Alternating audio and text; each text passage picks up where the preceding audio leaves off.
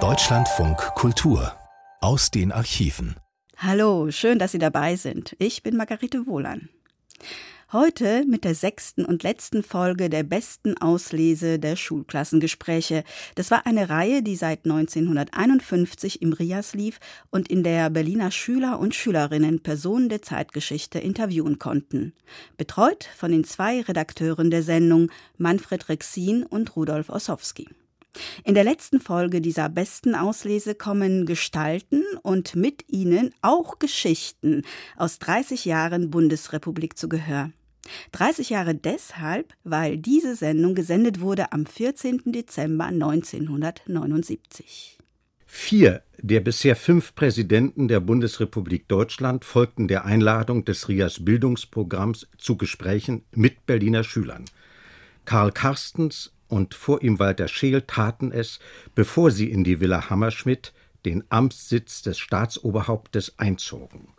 Heinrich Lübke stellte sich anderthalb Jahre nach seiner Wahl zum Bundespräsidenten den Fragen junger Berliner. Und Theodor Heuss hielt nach seinem Ausscheiden aus dem Amt in einem Rias Schulklassengespräch Rückschau auf seine zehn Jahre an der Spitze der Zweiten Deutschen Republik. Ein Schüler des Dahlemer Arndt Gymnasiums begehrte zu wissen, wie man eigentlich das höchste Amt im Staate erwirbt. Ich kann mir vorstellen, das ist ganz schön ist, Bundespräsident zu sein. Aber wie wird man sowas? Wie? Wie wird man Bundespräsident? Wie kommt man überhaupt ran an die Politik? Ja, Menschenkind. Ja, also das gibt, glaube ich, noch keinen Leitfaden in der Berufs... Äh, ich schreibe ihn auf jeden Fall nicht. Sondern ich wurde es halt wahrscheinlich deshalb, weil ich innerhalb des Parlamentarischen Rates, wo 27 CDU 27 SPD und 5 FDP da waren, der Mittelsmann für die verschiedenen Besprechungen, Formungen wurde eine ganze Anzahl der Grundrechten sind von mir formuliert und von den anderen dann akzeptiert. Sie kamen mit Vorschlägen und ich habe dann so also den Ausgleich mitzuschaffen gesucht und da haben die Leute gedacht, na, das hat der Heis ganz ordentlich gemacht. so wurde ich es halt. Ich habe es nicht gesucht, das Amt. Ich habe selber eine Erholung nach dem Wahlkampf erst erfahren in der Zeitung gelesen, dass das also so geplant sei. Also ich war halt am Markt. Aber aus Ihrer Frage entnehme ich, dass Sie sich mit dem Problem beschäftigen. Ja, ein bisschen dazu bitte noch etwas. Bitte schön. Man sagt oft, das Amt des Politikers ist äh, undankbar. Bereuen Sie, dass Sie das geworden, dass Sie diesen Beruf gewählt haben? Also erstens, das ist kein Beruf, den man wählt, sondern das ist ein Schicksal, in das man hereingesetzt äh, wird. Ich habe es nicht bereut, dass ich das gemacht habe, weil ich nun das Gefühl haben durfte, es wäre ein Wagnis dazu, halt ein Stück für das Vaterland zu tun, um in dieser verwirrten Zeit nun also einen Ausgleich der Kräfte, der Strömungen zu machen. Ich kann die Geschichte erzählen, als beim 1.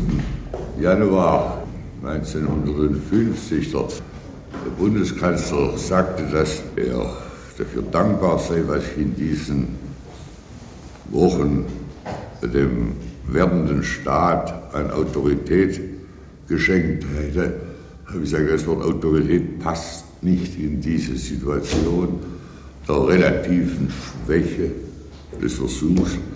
Mein Regierungsprogramm, habe ich damals behauptet, liegt in einem Wort beschlossen, das heißt Entkrampfung.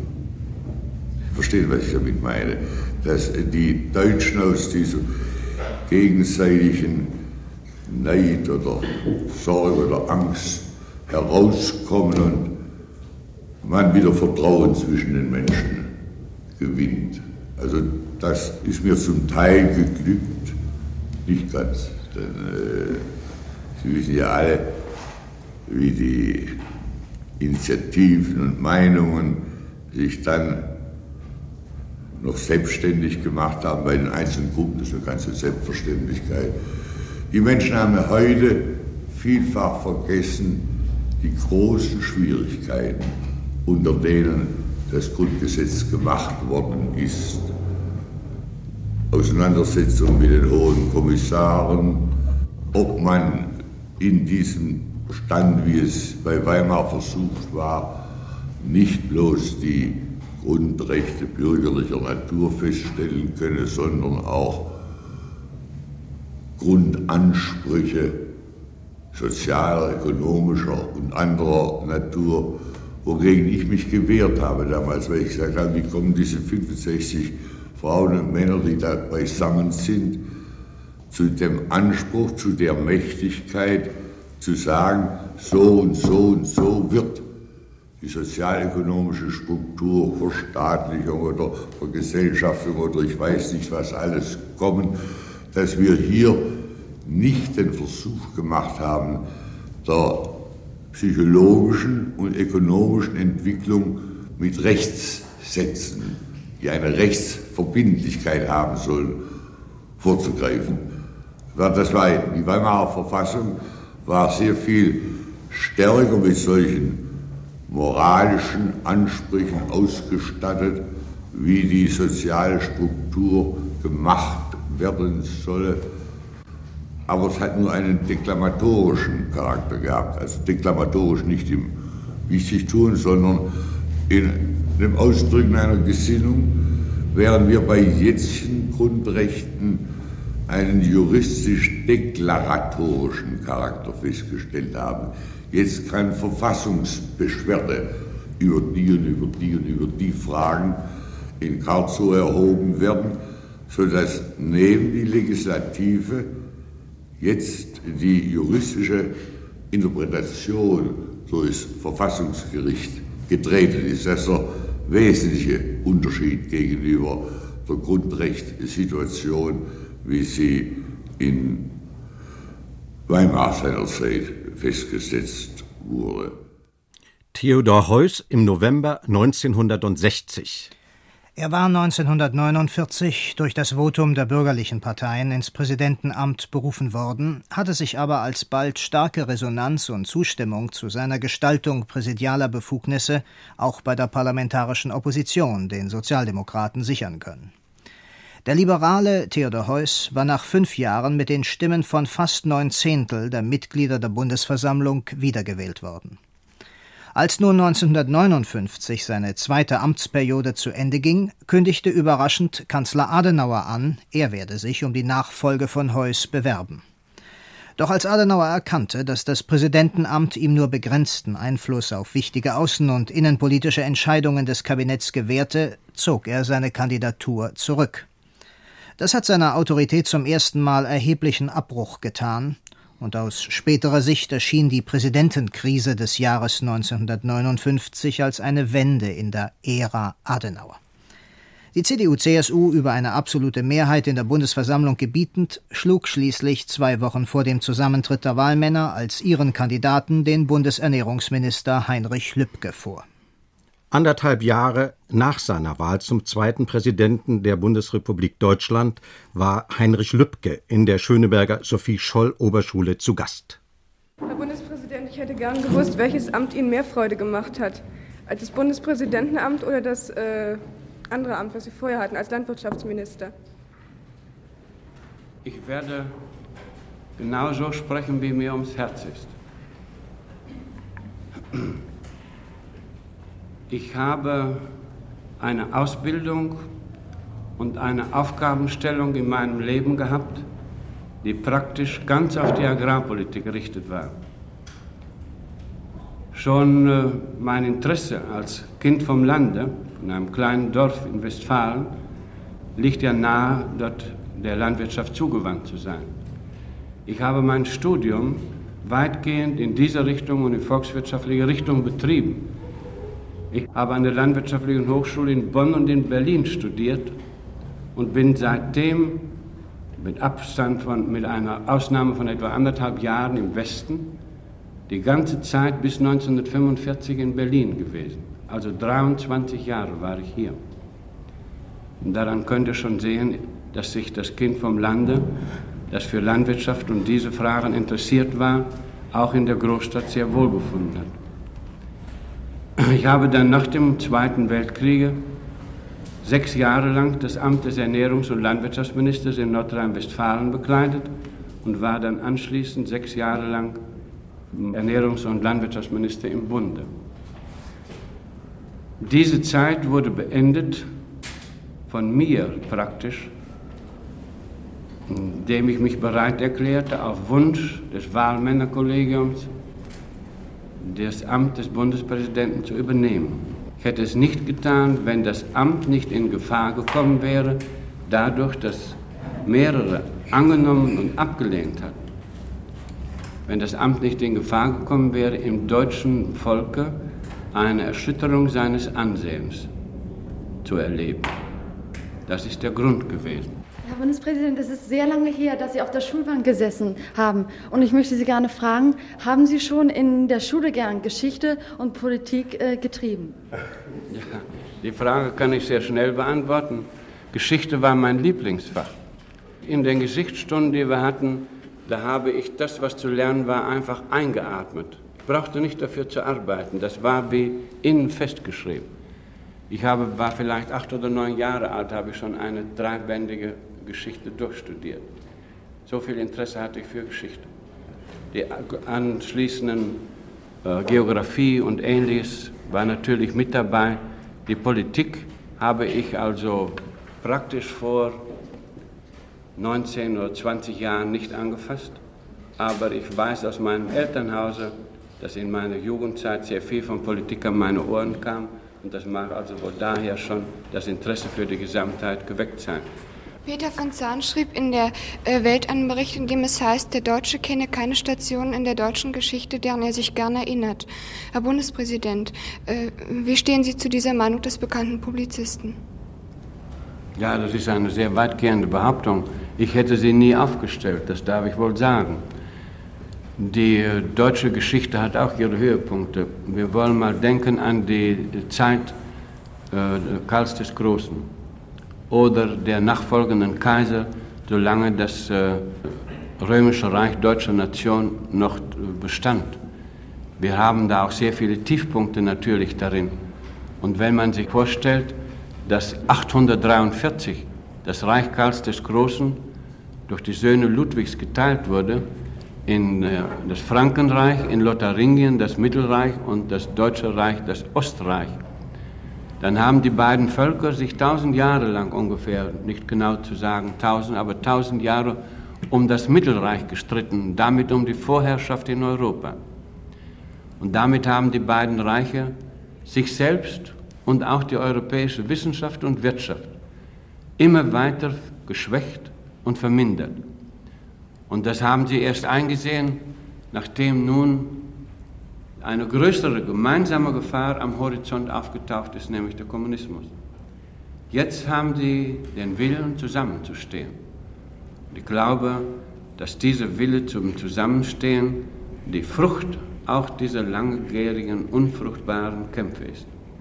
Wenn man die deutsche Geschichte zurückblickt, haben wir sehr viel in der Zwischenzeit an Frankreich, aber auch nach anderer Richtung abgeben müssen man kann sagen, vielleicht ist die deutsche äh, Geschichte nicht sehr glücklich geführt und ist nicht vom Glück begünstigt gewesen. Aber es kommt dabei ja im Ganzen darauf an, wie hat sich die Bevölkerung in der Zeit gefühlt.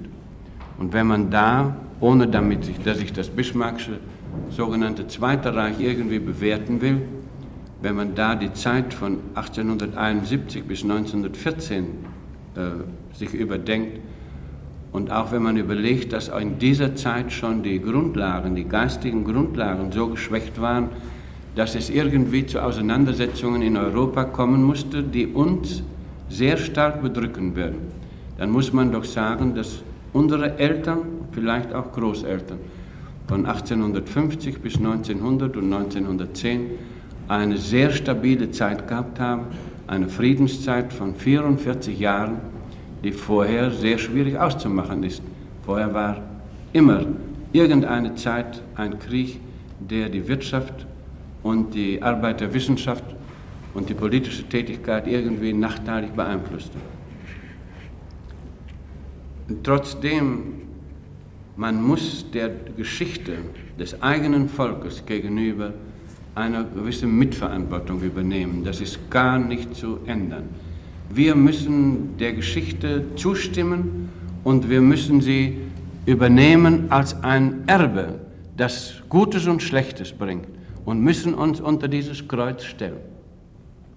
Erst wenn wir unsererseits auch anerkennen, dass im deutschen Namen in der Zeit des tausendjährigen Reiches unendliche Schmach auf den deutschen Namen geschüttet worden ist, dann ist es unsere Aufgabe, die wir damit übernehmen, zu zeigen, dass das nicht das deutsche Volk war, sondern dass das im Namen des deutschen Volkes geschehen ist von Menschen, die hier mit bestimmten Methoden einen Unrechtsstaat aufgerichtet haben.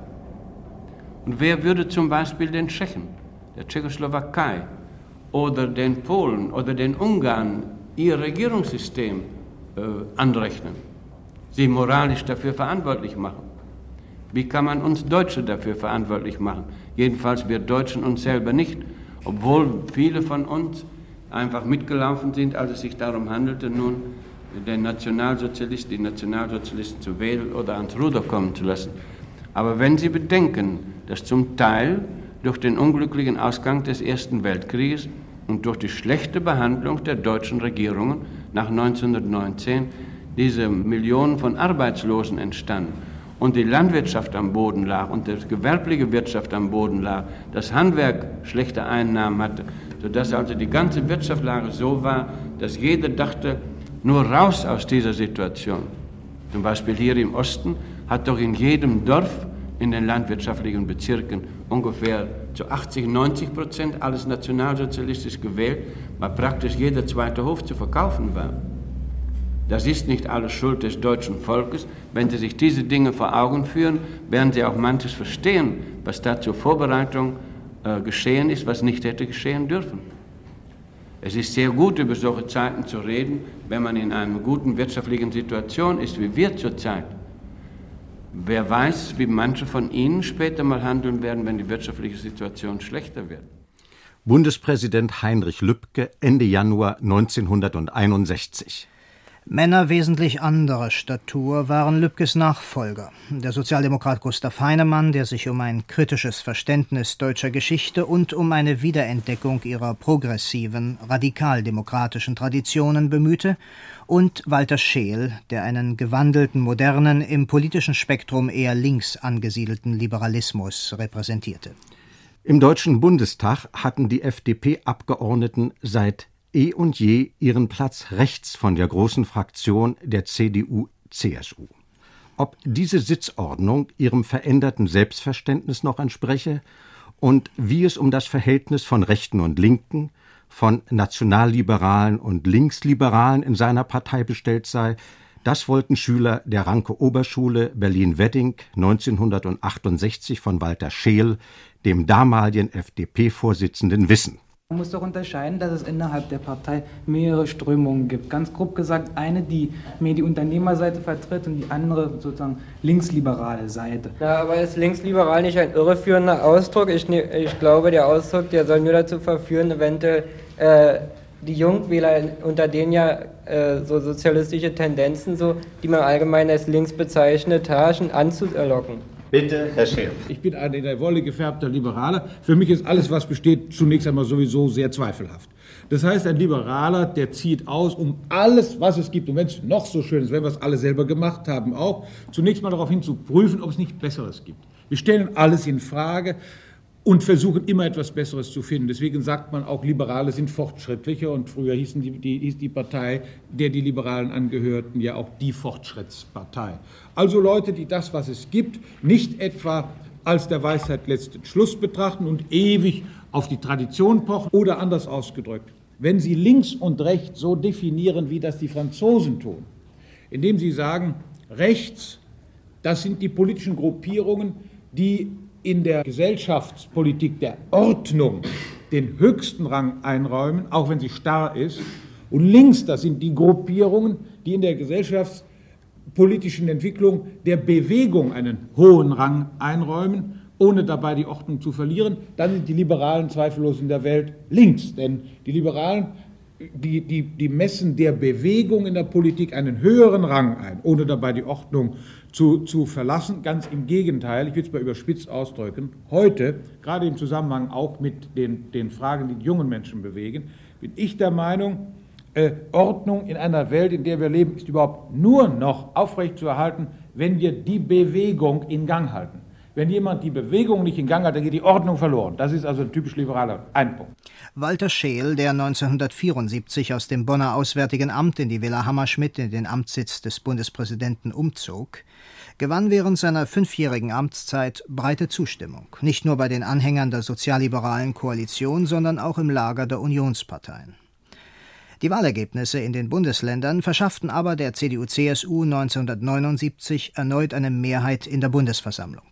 Die Union nominierte ihren ehemaligen Fraktionsvorsitzenden Karl Carstens, der inzwischen die Funktion des Bundestagspräsidenten übernommen hatte. Über seine Kandidatur für das höchste Amt im Staat diskutierte Professor Karl Carstens gegen Ende des Jahres 1978 mit Jungen und Mädchen der Zehlendorfer Schadow-Oberschule. Laut einer Umfrage des Instituts für Demoskopie in Allensbach würden 71 Prozent aller Bundesbürger und sogar 63 Prozent der CDU-CSU-Anhänger Scheel als Bundespräsident bevorzugen. Wäre es nicht demokratischer, wenn die CDU ihren Kandidaten zurückziehen würde? Herr Professor Carstens. Eine ganz hervorragende Frage. Erstens, äh, erstens möchte ich sagen, dass ich hohen Respekt vor dem derzeitig amtierenden Bundespräsidenten habe und vor der Art und Weise, wie er sein Amt ausübt. Ich empfinde dies als vorbildlich. Das möchte ich mal klar vorweg sagen. Zweitens haben die Väter unseres Grundgesetzes für die Wahl des Bundespräsidenten ebenfalls kein Plebiszit, das heißt also keine Volkswahl vorgesehen, sondern eine indirekte Wahl durch dieses Wahlmännergremium Bundesversammlung genannt. Und das haben sie auch nach sehr langer und sehr reiflicher Überlegung getan. Wieder haben die Erfahrungen mit Weimar eine Rolle gespielt, aber eine noch größere Rolle hat folgende Überlegung gespielt. Dass nämlich nach unserem Verfassungssystem der Bundeskanzler die zentrale politische Figur sein soll. Deswegen ist die Stellung des Bundeskanzlers in unserer Verfassung ganz besonders abgesichert worden. Stichwort konstruktives Misstrauensvotum. Man wollte verhindern, dass durch eine Volkswahl des Bundespräsidenten neben dem Bundeskanzler eine politische, nun ja, sagen wir mal, ein, ein, ein politischer Machtfaktor entstand, der in Konkurrenz zu dem Bundeskanzler treten sollte. Und es ist ganz klar, wenn der Bundespräsident vom Volk gewählt würde, und der Bundeskanzler wird nicht vom Volk gewählt, bekanntlich, dass dies dem Bundespräsidenten ein enormes politisches Gewicht geben würde. Also hat man gesagt, nicht das Volk soll über die Wahl des Bundespräsidenten entscheiden, sondern die Bundesversammlung. Was nun diese Bundesversammlung anlangt, so hat dort die CDU zusammen mit der CSU die Mehrheit.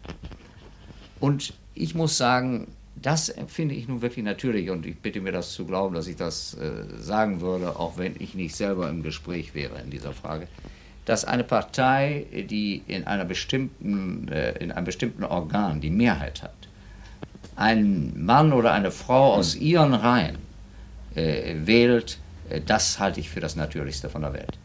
Herr Carstens, wir sitzen hier als junge, vielleicht kritische und noch etwas abseits stehende Staatsbürger äh, und wundern uns ein bisschen in letzter Zeit zunehmend über die Art der Vergangenheitsbewältigung in der Bundesrepublik Deutschland. Aufgrund der deutschen Vergangenheit zwischen 33 und 45 besteht eine gewisse Verpflichtung äh, den damals Verfolgten, dem Ausland und dem deutschen Volk selbst gegenüber. Man hört auch im Ausland böse Stimmen, die also sagen, dass die Bundesrepublik wieder fest in der Hand von Altnazis sei.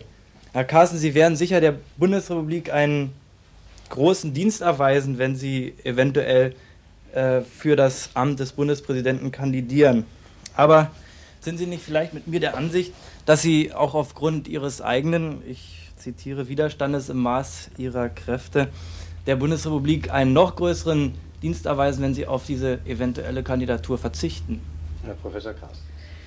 Sehen Sie, ich beschreibe meine Kandidatur nicht selbst. Ich habe bei keinem der Ämter, die ich bisher bekleidet habe, mich selbst aktiv darum bemüht, in dieses Amt hineinzukommen. Ich tue das auch jetzt nicht.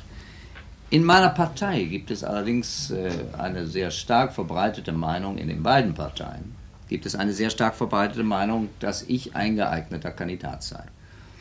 Und wenn ich im jetzigen Augenblick erklären würde, ich bin das nicht und ich sehe mich nicht als einen geeigneten Kandidaten an, dann müsste ich mir, glaube ich, die Frage stellen, wie, wie, wieso konnte ich dann eigentlich Bundestagspräsident werden? Ja, äh wieso konnte ich all die anderen Ämter, die ich gehabt habe, ausüben, wenn äh, mit mir irgendwas nicht in Ordnung ist? Verstehen Sie? Das kann ich nicht gut. Ich muss die Entscheidung darüber, ob ich in Ordnung bin oder nicht, anderen überlassen. Ich kann unmöglich von mir selber sagen, ich bin in Ordnung. Aber ich kann auch unmöglich von mir selber sagen, ich bin nicht in Ordnung und deswegen kandidiere ich nicht. Noch eine Äußerung, die junge Dame, bitte. Ich wollte auch noch mal darauf eingehen, auf Nationalsozialismus. Und zwar haben Sie ja gesagt, wir hatten ja schon Weimar hinter uns, ne? Und wir haben auch Weimar hinter uns und da haben wir gesehen, wie die Nationalsozialisten an die Regierung gekommen sind. Ja, und jetzt sehen wir wieder, dass viele Nationalsozial, dass es viele Nationalsozialisten gibt, ja. Und außerdem sehe ich in der U-Bahn zum Beispiel sehr oft Hakenkreuze. Wir haben die Erfahrung von Weimar, also warum versucht man nicht was dagegen zu unternehmen, sondern sagt, das ist überhaupt keine Gefahr für uns, nur die Linke ist eine Gefahr für uns. Nein, das sage ich, das sage ich wird nie. oft gesagt. also ich sagen, habe das nie gesagt, das tut mir wirklich leid. Und ich, für, nicht, ich bin gerne bereit, na gut, schön, aber ich würde gerne die Antwort von mir aus geben wollen. Ich habe gesprochen am 9. November ähm, dieses Jahres aus Anlass der 40-jährigen Wiederkehr dieser sogenannten Kristallnacht, wobei das, äh, das Wort Kristallnacht äh, für mein Empfinden ein ganz falsches Wort ist, weil es, weil es das Ausmaß des Leidens, was damals verursacht worden ist, ganz falsch wiedergibt. Und ich habe äh, mich eindeutig distanziert von all diesen äh, neonazistischen Bestrebungen und habe gesagt, unsere jüdischen Mitbürger sollen sich darauf verlassen können, dass wir, und damit habe ich für den ganzen Deutschen Bundestag gesprochen, allen neonazistischen und antisemitischen Bestrebungen mit aller Energie entgegentreten werden. Also ich erwarte eigentlich von einem Politiker, dass er auch früher, dass ihm auch früher seine politische Meinung wichtiger war als Weiterkommen im Beruf. Oder dass er jedenfalls später irgendwie erkennt, dass er damals die Prioritäten falsch gesetzt hat. Wie stehen Sie dazu? Ja, ich würde Ihnen da folgen. Also würde das, das genauso, würde das rückblickend genauso sehen wie Sie. Aber es steht in, im Spiegel, äh, dass äh, Sie gesagt hätten, wenn die Karriere, also um beruflich weiterzukommen, muss, musste ich äh, in der Tat, so, so ist es. Ich habe geschildert, wie es gewesen ist. Aber da stand nichts darüber, dass Sie jetzt erkannt haben, dass, äh, die, dass Sie die Prioritäten früher falsch ja, gesetzt haben. Nee, nur, man kann das nicht mit ein oder zwei Sätzen abhandeln, dieses Thema. Ich habe mich in meiner eigenen Darstellung darauf beschränkt, darzustellen, wie es dazu gekommen ist. Das zu bewerten, ist eine weitere, sehr wichtige, wie ich zugebe, absolut legitime Frage. Aber dazu wäre sehr vieles zu ja, sagen. Aber ich finde es andererseits sehr eigenartig, dass man nicht selbst entscheiden kann, von sich aus, ob man selbst eine weiße Weste hat oder nicht. Also das verstehe ich nicht. Ja, ich bin der Meinung, dass ich eine weiße Weste habe, aber die Entscheidung darüber, so. ob ich sie habe oder nicht, muss ich anderen überlassen. Bitte. Ich halte es für ähm, ziemlich schlimm, dass all diese, äh, ich sag's mal jetzt, Erkenntnisse ähm, über die Leute, äh, unter anderem auch über Sie und über Herrn Schmidt und über Herrn Scheel, äh, alles höchste Leute in unseren verschiedensten Verfassungsorganen, äh, dass diese Erkenntnisse nicht von den Leuten selber äh, in die Öffentlichkeit gebracht werden, sondern dass sowas aufgrund von Recherchen von Journalisten kommt und dass dann gesagt wird, ja, ähm, da habe ich irgendwie Erkenntnislücken, von Ihnen wird gesagt, etwas äh, scherzhaft, dass Sie jetzt anfangen, da in irgendwelchen Akten rumzuwühlen, die bei Ihnen in Keller und Boden stehen. Äh, Herr Schmidt erinnert sich nicht mehr genau, äh, bei welchen Gerichtsverhandlungen er nun eigentlich beigesessen hat und weiß aber ganz genau, dass da Leute waren, von denen man andererseits weiß, dass die nicht da waren und so weiter und so fort. Sind das nicht für, für eine Jugend in so einem Staat äh, unheimlich miese Vorbilder, wenn da solche Mauscheleien im Gange sind von, von Nicht-Erinnerungen und so weiter? Also ich habe mich nicht auf äh, Erinnerungslücken berufen, sondern ich habe zu den Tatsachen, äh, um die es sich handelt, äh, ganz klipp und klar Stellung genommen. Und ich habe das schon einmal getan, nämlich 1948 in Bremen, als dieses Entnazifizierungsverfahren im Gange war. Und das hat zu dem Ergebnis geführt, was hier auch vorgetragen wurde, dass ich äh, als sogenannter Entlasteter eingestuft wurde. Meinen Sie nun, dass ich alle drei Jahre, wenn ich ein neues Amt übernahm, jedes Mal sagen sollte, äh, übrigens äh, mache ich darauf aufmerksam, ich war auch das und das und habe das und das gemacht.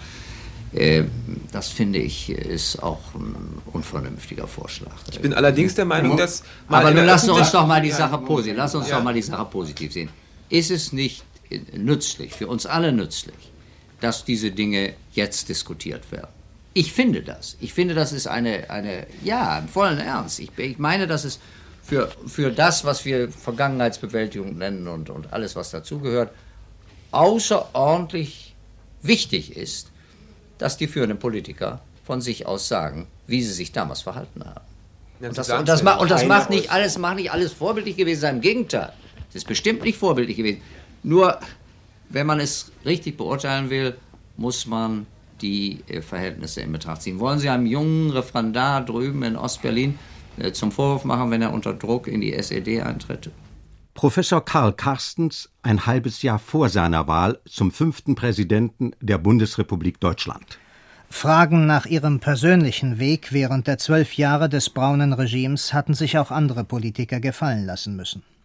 Als gegen Ende der 50er Jahre Berlins regierender Bürgermeister Willy Brandt sich anschickte, Spitzenmann, Kanzlerkandidat seiner Partei, der SPD, zu werden, vernahm er von rechts zweifelnde Fragen, zuweilen sogar ausgesprochen gehässige Vorwürfe zu seinem Weg aus dem Deutschland Hitlers ins skandinavische Exil.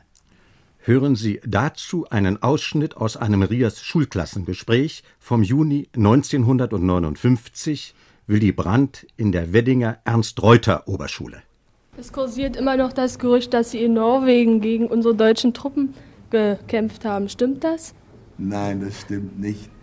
Äh, sehen Sie, ich war Landflüchtiger. Die äh, nationalsozialistische Regierung hat mir die deutsche Staatsangehörigkeit aberkannt. Ich war also Staatenloser, als es zum Krieg kam und äh, war zu dieser Zeit Sekretär einer Hilfsorganisation humanitären Hilfsorganisation, die während des äh, finnischen Feldzuges äh, Lebensmittel, vor allem aber Medikamente äh, gesammelt und dorthin geschickt, Ambulanzen geschickt hatte. Und die nun, als die Besetzung Norwegens begann, in einem Zusammenhang mit dem dortigen Roten Kreuz und dem Sanitätswesen stand. Dann kam um den 1. Mai 1940 herum die Situation, dass äh, das ganze Land, jedenfalls der ganze südliche Teil des Landes besetzt wurde.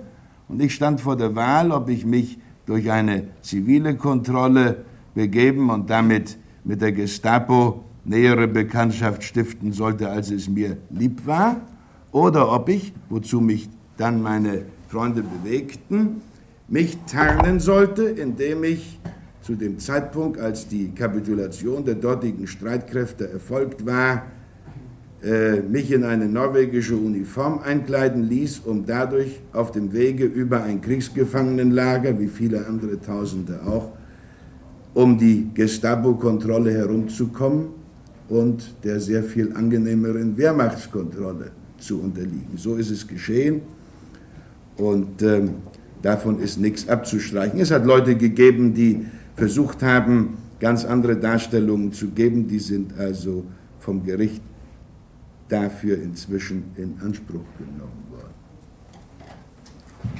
Ich würde mal fragen, welche Gründe dazu geführt haben, dass sie Ihnen die deutsche Staatsangehörigkeit aberkannt wurde. Das haben die damals nicht gesagt. Das stand eben einfach im Staatsanzeiger. Da wurde eine Liste von Leuten aufgeführt, von denen es hieß, sie seien aufgrund des Gesetzes zum Schutz von Reich und Volk oder wie immer es äh, heißen mochte, seien sie ihrer deutschen Staatsangehörigkeit für verlustig erklärt, erklärt worden. Das fing ja mit manchen, die nun bekannter waren tätig gewesen waren als Politiker, als Schriftsteller oder so, äh, fing es schon 33 an. Bei mir wurde eine solche Bekanntmachung erst äh, 38, glaube ich, war es, 38 veröffentlicht. Berlins regierender Bürgermeister Willy Brandt 1959.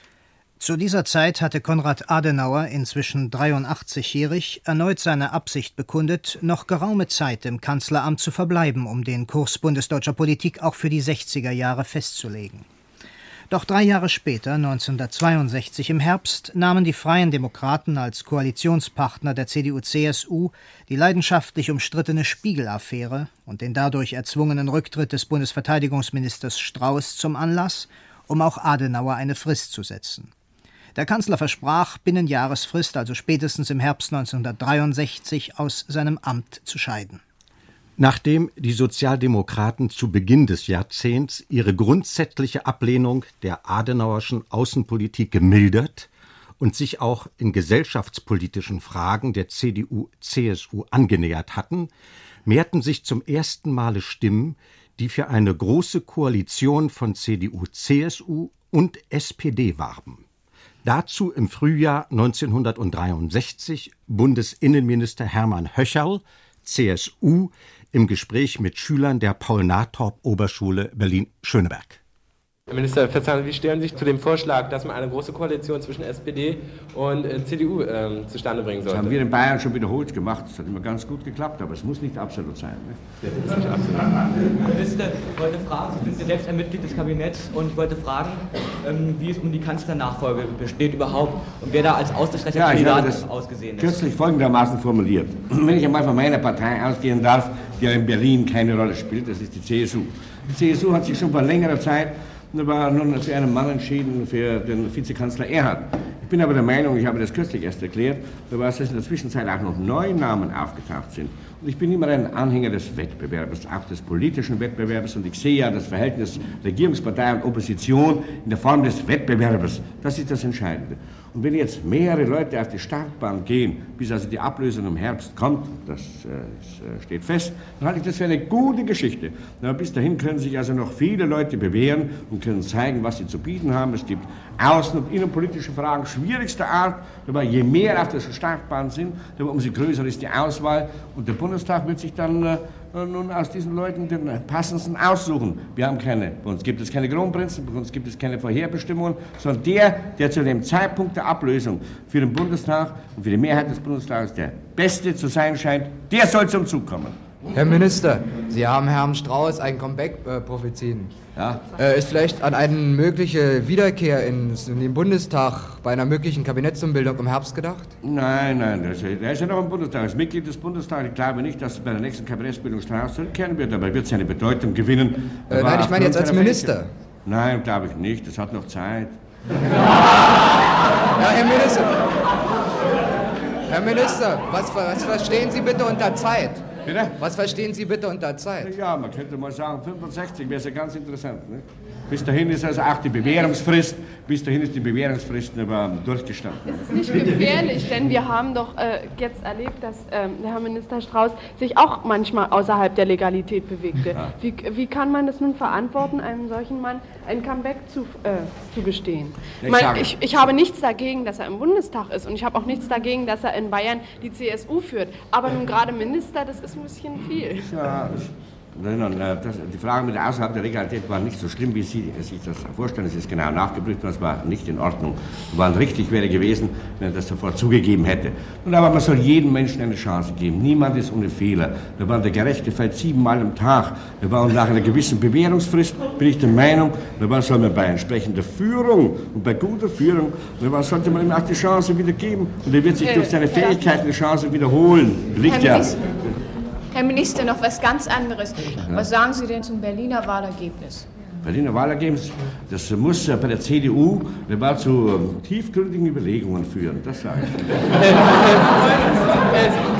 Herr Minister, Sie sagten, ähm, dass, ähm, dass, das deutsche Volk in der Gefahr steht, äh, politisch undankbar zu sein und ähm, dass das deutsche Volk nach Abwechslung dränge. Meinen Sie, wenn Ihre Partei vielleicht in den nächsten Wahlen nicht mehr die Mehrheit hätte, dass das deutsche Volk dann politisch undankbar wäre und dass, sie, dass es nur nach Abwechslung drängen würde und nicht eine politische Verantwortung fühlen würde? Ich bin der Meinung, wenn die bei der nächsten Wahl das deutsche Volk der CDU und CSU die absolute Mehrheit gibt, dann handelt das deutsche Volk klug.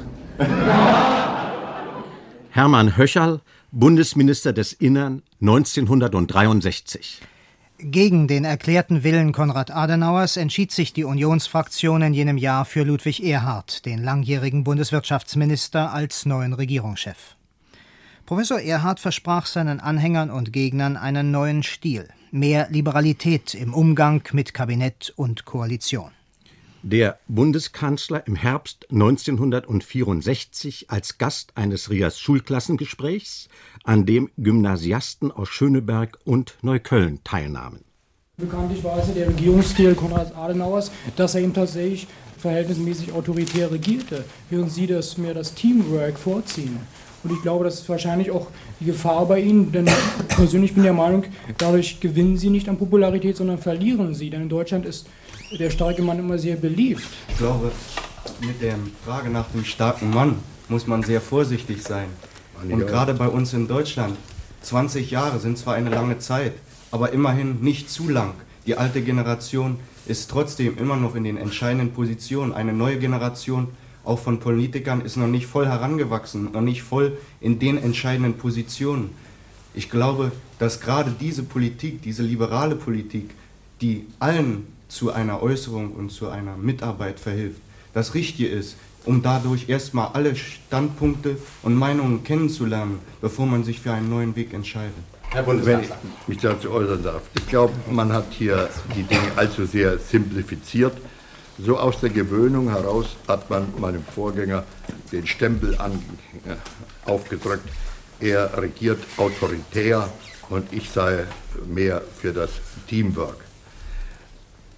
Mein Vorgänger war auch nicht so autoritär, denn er war in, in die, an die Gesetze gebunden, an das Grundgesetz, er war an die Mehrheiten gebunden im Parlament und er musste auch mit den Menschen sprechen.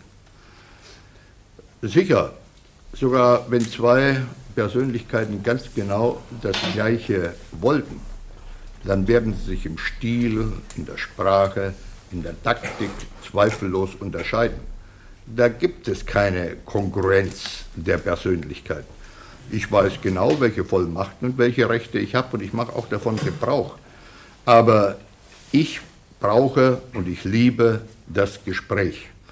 Denn es gibt kein Gespräch zwischen ehrlichen Menschen, in denen nicht der eine von dem anderen gewinnen kann. Wenn Sie die ganze Breite der Regierungsarbeit mal überblicken, dann, ich glaube, das ist schon darauf hingewiesen worden, man kann von Anfang an nicht in all, auf allen Gebieten so sehr Fachmann sein, um sich ein absolutes Maß an Weisheit hier zuzubilligen. Und jedes Gespräch führt zu einer Aufklärung, man lernt, man überzeugt, man lässt sich auch einmal überzeugen. Aber die letzte Entscheidung, die hat dann der Kanzler zu treffen aufgrund der Richtlinienkompetenz. Die Richtlinienkompetenz des Bundeskanzlers, in der Verfassung im Bonner Grundgesetz festgelegt, fand ihre Begrenzung nicht nur durch Beschlüsse des Parlaments, sondern auch durch die Rechtsprechung des Verfassungsgerichts. Schon Kanzler Adenauer hatte es hinnehmen müssen, dass die Karlsruher Verfassungsrichter einige seiner Pläne, beispielsweise die für ein von der Bundesregierung abhängiges zweites Fernsehen, durchkreuzten. Skeptische fragen, ob das Bundesverfassungsgericht zu weit gegangen sei, ob es sich gar gesetzgeberische Befugnisse des Parlaments angemaßt habe, ob die Richtermehrheit allzu sehr den politischen Vorstellungen der Opposition verhaftet sei, dergleichen skeptische Fragen sind vor allem in den 70er Jahren zu vernehmen gewesen. Im Februar 1973 kam Ernst Bender auf Einladung des Rias Bildungsprogramms in das Dahlemer Arndt-Gymnasium. Der Berliner Rechtsanwalt gehörte in den 60er Jahren zu den profilierten jungen Politikern der Union. Im Kabinett der Großen Koalition unter Kanzler Kiesinger hatte er das Innenressort übernommen. Konnte er nun als Präsident des Bundesverfassungsgerichtes, so wollten es seine Gesprächspartner von ihm wissen, seine Nähe zu alten Freunden in seiner Partei, der CDU, bei richterlichen Entscheidungen vergessen? Ernst Benders Antwort 1973. Ich bin vor einem guten Jahr in das Amt des Präsidenten gewählt worden, aber das bedeutet nicht, dass mir das Gericht geschenkt worden ist. Zweitens möchte ich sagen, äh, das liegt alles noch am Rande, aber es ist mir doch wichtig, das zu sagen. Ich habe natürlich alte Freunde in der CDU, ich habe auch junge Freunde in der CDU glücklicherweise und ich habe glücklicherweise Freunde nicht nur in der CDU, sondern auch in anderen demokratischen Parteien. Und äh, nun, dieser Punkt führt mich dann zu dem, was ja also wohl das Wesentliche ist. In einigen der Beiträgen ist ein bisschen äh, teils gefragt, teils unterstellt worden, als sei das so möglich, sich in einer solchen Tätigkeit, wie ich sie gegenwärtig ausübe, so wechselseitig in die Rolle des unabhängigen Richters zu begeben. Dann mal wieder ist man Privatmann, der dann also so ein bisschen von seinen staatsbürgerlichen Rechten gebraucht hat. Dann wieder mal ist man also Parteimann, der in Wirklichkeit also äh, unter dem Deckmantel des unabhängigen Richters da also irgendwelche finsteren parteipolitischen Ziele verfolgt. Äh, dazu möchte ich also ganz deutlich sagen, das Amt eines Bundesverfassungsrichters und erst Recht des Präsidenten verbietet jede parteipolitische Tätigkeit. Und daraufhin habe ich auch daraufhin habe ich einen Eid geleistet, den ich sehr ernst nehme. Dies heißt nicht, dass ich also hier so tun würde, als ob ich in dem Moment, in dem ich in ein Amt gewählt werde und die Ernennungsurkunde in die Hand bekomme, plötzlich ein politisches Neutrum, ein geschlechtsloses Wesen werde. Das ist nicht der Fall. Selbstverständlich habe ich meine politischen Überzeugungen, wie jeder von Ihnen auch und jeder meiner Richterkollegen auch. Äh, ich mache aus denen auch gar kein Hehl.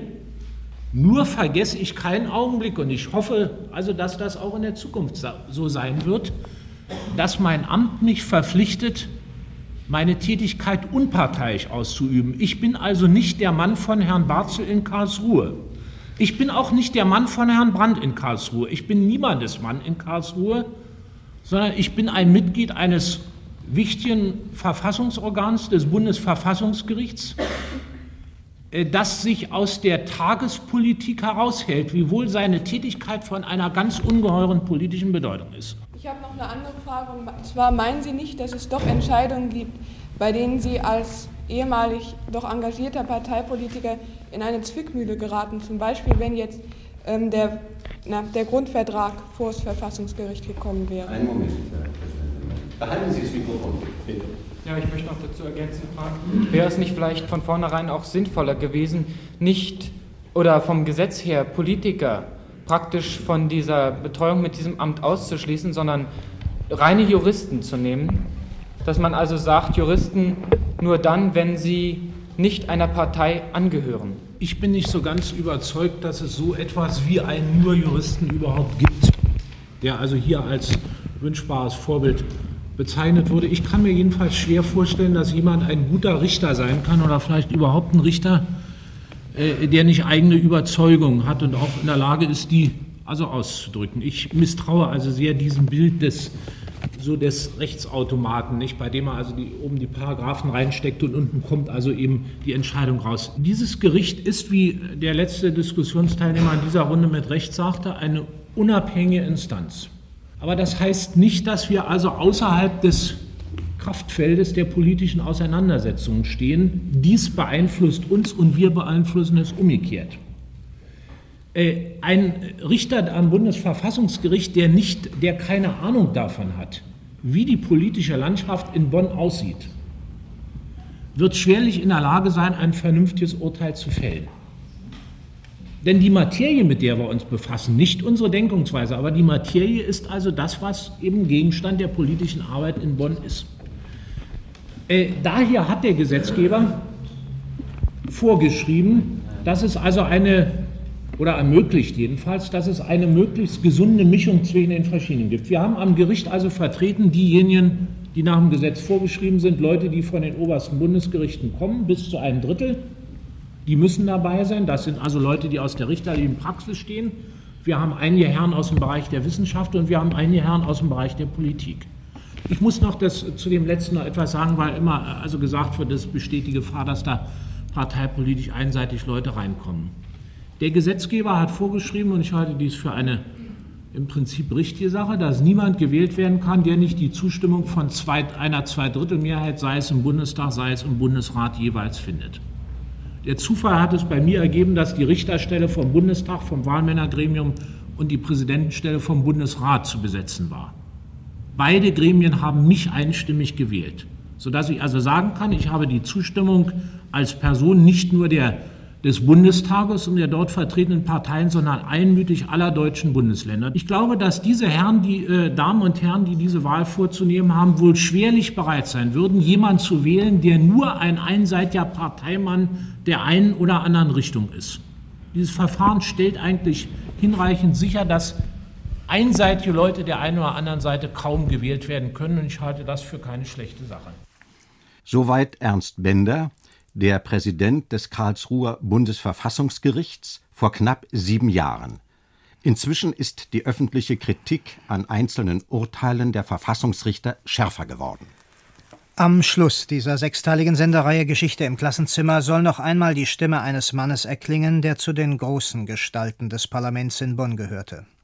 Er starb in der vergangenen Woche. Professor Carlo Schmidt, Mitglied des Parlamentarischen Rates 1948-49, Mitglied des Deutschen Bundestages in den folgenden 23 Jahren bis 1972 und auch in der Folgezeit weiterhin ein aktiver Gestalter aktueller Politik und ein in allen politischen Lagern respektierter Kommentator des Zeitgeschehens. Der Sozialdemokrat Carlo Schmidt, 1962 Bundestagsvizepräsident in der Neuköllner Albert-Schweitzer Oberschule. Natürlich wäre das schönste aller Staaten der, bei dem die Weisesten regieren und die Klügsten entscheiden, wer die Weisesten sind. Aber das ist nächste Frage mal die, wer sagt mir, wer die Klügsten sind und wer sagt mir, wer die Weisesten sind.